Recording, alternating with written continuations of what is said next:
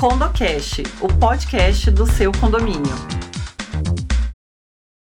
Olá, pessoal, sejam muito bem-vindos ao CondoCast, o podcast do seu condomínio. Eu sou a Carla, estou aqui com a Dani, a Ali e participação especial da Maria Fernanda na barriguinha, né, A Ali? mini condômina. A mini condômina. Hoje nós vamos gravar o episódio número 29 e falar sobre quórum no condomínio.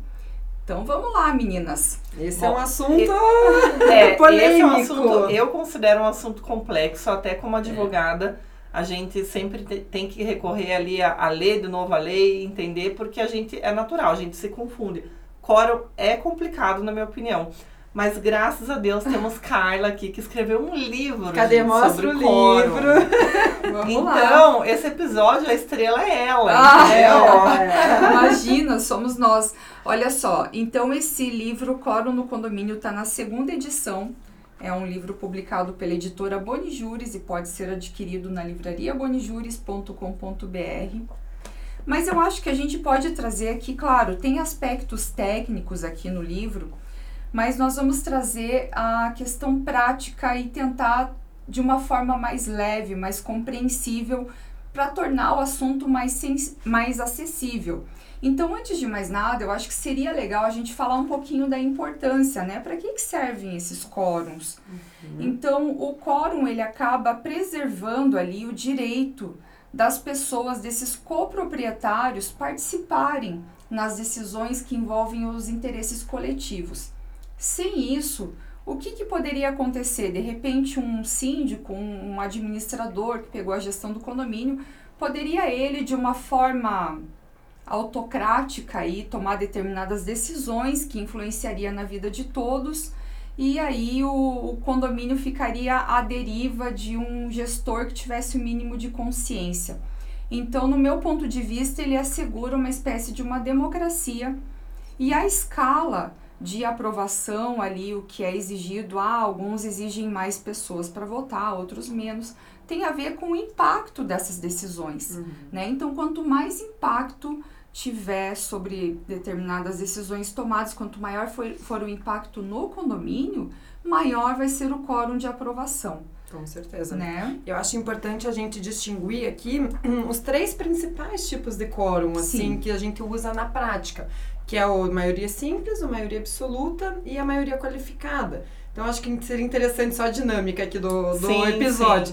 Seria interessante a gente falar um pouquinho de cada um e falar dos exemplos de tipos de votações que Exigem, né? em cada quórum. O que, que vocês acham? Acho legal, mas eu achei interessante esse ponto da Carla. Uhum. de colocar é, a, conforme ela vai explicar, né, já jogando, conforme ela Ela. vai explicar, mas assim, é, cada quórum exige realmente uma quantidade ali específica e realmente ele é, comparado ao nível de importância da decisão, ele tem que ser maior, naturalmente, né? Claro. Porque a gente tem hoje, ah, ah, os juízes consideram, a lei considera que a Assembleia é soberana. Então, a gente tem um condomínio com vários co- coproprietários que eles vão decidir tudo o que vai acontecer dentro de- daquele condomínio. E o síndico, cabe ao síndico colocar tudo em prática. E aos condôminos também. Então, por isso que o quórum realmente é, um, é uma ferramenta ali, uma arma de poder, de democracia, né? É, bem interessante esse É. comentário, gostei. E também é importante a gente falar que a importância dos quórums, porque às vezes uma assembleia que é, foi exigido tal quórum e não é o quórum legal, ela pode ser anulada. Então não teria Exatamente. validade naquele condomínio, né? E existe muita ação ó, É. ó, baseada em assembleia nula em razão de De quórum. quórum. Era uma curiosidade que eu ia perguntar. Porque, inclusive, no dia do lançamento do livro, eu fiz um bate-papo ali com quem estava presente e tal.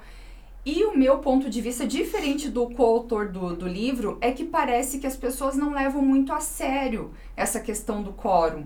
Então, para eles, ah, é tudo maioria Aham. simples ali, a maioria dos que estiverem presentes aprovaram e tá valendo. E É. não se leva muito em conta, na minha percepção, é, o, o, o que é o quórum mesmo de olhar, não tem a preocupação de, de olhar, ah, não, essa decisão aqui tal, precisa assim, ah, como que é esse quórum, como que é a unanimidade, como que é dois terços, ah, o que, que é considerado, vamos Sim. pesquisar. Isso acontece na prática, no ponto de vista de vocês, em função disso que tem tanta anulação de assembleia? Olha, eu acho que na prática de condomínios que são mais regidos ali o síndico, uhum. sem uma assessoria, uhum. sem uma administradora, porque se você faz uma assembleia com uma administradora, não que eu esteja levantando bandeira da administradora, mas acaba que ele já te, já te conduzem ali para uma votação que tem que ser daquele jeito. Eles já analisam a procuração, já analisam o condomínio e já falam qual que é o quórum que tem que ser. Agora, às vezes, o síndico, a gente pega um condomínio menor, ou é um condomínio mais ali familiar, autogestão. Né? Não olha mesmo. Só que, por mais que ele não olhe e não analise esses quórums, é, se ele pega um condômino insatisfeito com essa decisão dos condôminos. E que tem conhecimento disso, tem né? Ou leva para um advogado que tem. Porque Isso. aí ele leva a situação para o advogado, às vezes ele nem se tocou do quórum, mas ele leva para o advogado e fala: olha, eu não gostei dessa decisão e quero ver o que, que eu posso fazer o advogado vai buscar as brechas. Qual que é a uhum. brecha mais comum? Quórum. O quórum que não foi respeitado. E a gente recebe bastante dúvidas de quórum é. no escritório, assim, é, em condomínios, nossa, é uma das principais. Então, temos síndicos interessados em saber e a importância disso ser respeitado, né? Pensa, se tá certinho, evita uma ação judicial, evita... Exatamente. Ah, tem um caso, até antes de adentrar no, nas explicações um caso prático lá do escritório, que era uma síndica, que ela realmente era um grande problema para o condomínio. É, assim, uhum. era uma novela, chega a ser até engraçado, tanto que ela era problemática. Eles fizeram a, a assembleia para destituir ela, todo mundo votou ali, quem estava presente e tudo mais. Mas o que, que aconteceu? Ela entrou com a ação, questionando do quórum. Foi uma ação que foi bem longa, bem demorada, bem arrastada, mas ela ganhou. Ganhou. Porque ela não foi respeitado o quórum. Então, ela, de regra, ela não foi destituída. Óbvio que daí na prática, como passaram-se ali seis, sete anos, o juiz não mandou ela voltar para o cargo, porque não faria nem sentido uma síndica afastada há sete anos voltar. Né? Na ordem prática, ali acabou que não virou nada. Uhum. Mas ela, ela conseguiu ganhou. anular. Então, assim, se o quórum não é respeitado, a chance de ser anulada é muito grande. É muito difícil não é. conseguir não ser anulado, entendeu? É. Então tem que ser respeitado, porque o síndico pode até ir levando com a barriga e, e, esperando que ninguém note, mas se alguém notar e quiser discutir judicialmente, é. essa pessoa anula a assembleia. E o juiz vai ali, né? Direto no quórum. Vai direto, porque é. tem coisa, tem juiz mais formalista e tem juiz menos, mas no caso do quórum, é. todos são. Porque é matemático. Respeitou, uhum. né? É, é matemático. Tem coisas que até é mais passível de interpretação. Ah, o dano moral. Ai, será que teve, será que não teve? Uhum. Mas coro não, é matemática pura. É. Então, anula mesmo, tem certo. que prestar atenção. Bom, mas vamos lá, então vamos falar do simples, que é o mais simples, Sim. que nem o próprio Explica nome pra gente diz. um pouquinho, Dani. Bom, vamos lá, gente. O quórum de maioria simples, o que que seria? A gente vai levar em consideração os condôminos presentes em assembleia. Então, vai ser 50% mais um. Então, se temos presentes ali, um exemplo, 40 condôminos, o quórum de votação vai ser 20 mais 1, né? 21. Agora eu vou passar para a Carla dar exemplos. Quais são os temas que envolvem essa votação da maioria simples? Essa vota... Então, aqui no próprio livro, é, a gente fez por é, ordens de dificuldade de aprovação. Então, tem aqueles que não dependem de votação em assembleia tal. Até a questão de o que depende de maioria simples. Então, por exemplo, eleição do síndico é um bom exemplo, aprovação das contas do síndico, uhum. é, contratação de administradora de condomínio, alteração de regimento interno, aprovação de regimento interno, eleição de subsíndico quando houver. Pegar aqui é, algumas mais. Fixação da remuneração e reajuste também da remuneração do síndico são alguns exemplos que a gente pode citar uhum. que estão aí dentro Ótimo. desses quórum simples. E são os mais usados os mais no usados. dia a dia, né? Exatamente. né? Pensa se fosse um quórum que exigisse muito mais, aí ficaria ali tudo não anda, né? Não anda, o condomínio não anda. Uhum. Então tem que ser um quórum mais facilitado, é, né? Exato. Aí a gente passa para o segundo tipo de quórum, que é o do maioria absoluta. Então, qual que é a diferença desse para o simples? No maioria absoluta, a gente já está falando de, da totalidade do condomínio. Então, por exemplo, temos um condomínio de 100 moradores, tá? Então, a gente vai para a Assembleia votar algum tema que depende da, do, da maioria absoluta, a gente vai levar em consideração a totalidade tanto dos presentes e dos ausentes, né? E daí precisamos ali, então se é um condomínio de 100 é, moradores, a gente vai precisar de 51 votos, né? Então não importa quem está na Assembleia, precisaremos de 51 votos. Aí nós temos, é, normalmente, onde buscamos respaldo né, para essa questão de Uhum. quórum, vai ser no Código Civil e na lei do condomínio. A única, assim, a mais conhecida que vai tratar especificamente de voto da maioria absoluta vai ser a questão da destituição motivada do síndico. Aí temos o- os mais recentes aí que foram incluídos depois no Código Civil, que são as questões de multipropriedade, que talvez aqui no, no nosso público não não se aplique Sim. tanto, né? Então, o único que eu vou citar aqui que é mais conhecido é desse caso da destitu destituição com motivo, né? Tendo um motivo para destituir o síndico. E daí, é, evoluindo um pouquinho mais aqui nos quóruns, vamos para a maioria qualificada, que ele é um pouco mais rígido ali do que a maioria absoluta. Também levamos em consideração os presentes e os ausentes, né? É, só que precisamos ter aí uma aprovação de dois terços dos condôminos, né? Um pouquinho mais. E aí nós temos lá na lei do condomínio o que cita ali de dois terços do, dos condôminos ali é a destituição sem motivo do síndico. Isso aí vai estar lá no artigo 22, parágrafo 5 da lei 4.591 de 64. Uhum. Mas temos também, fazendo, voltando um pouquinho ali na, na maioria, nos demais, tem, tem vários aqui que ele só fala voto da maioria dos condôminos. Na lei tá assim, ele não tá especificando a palavrinha absoluta.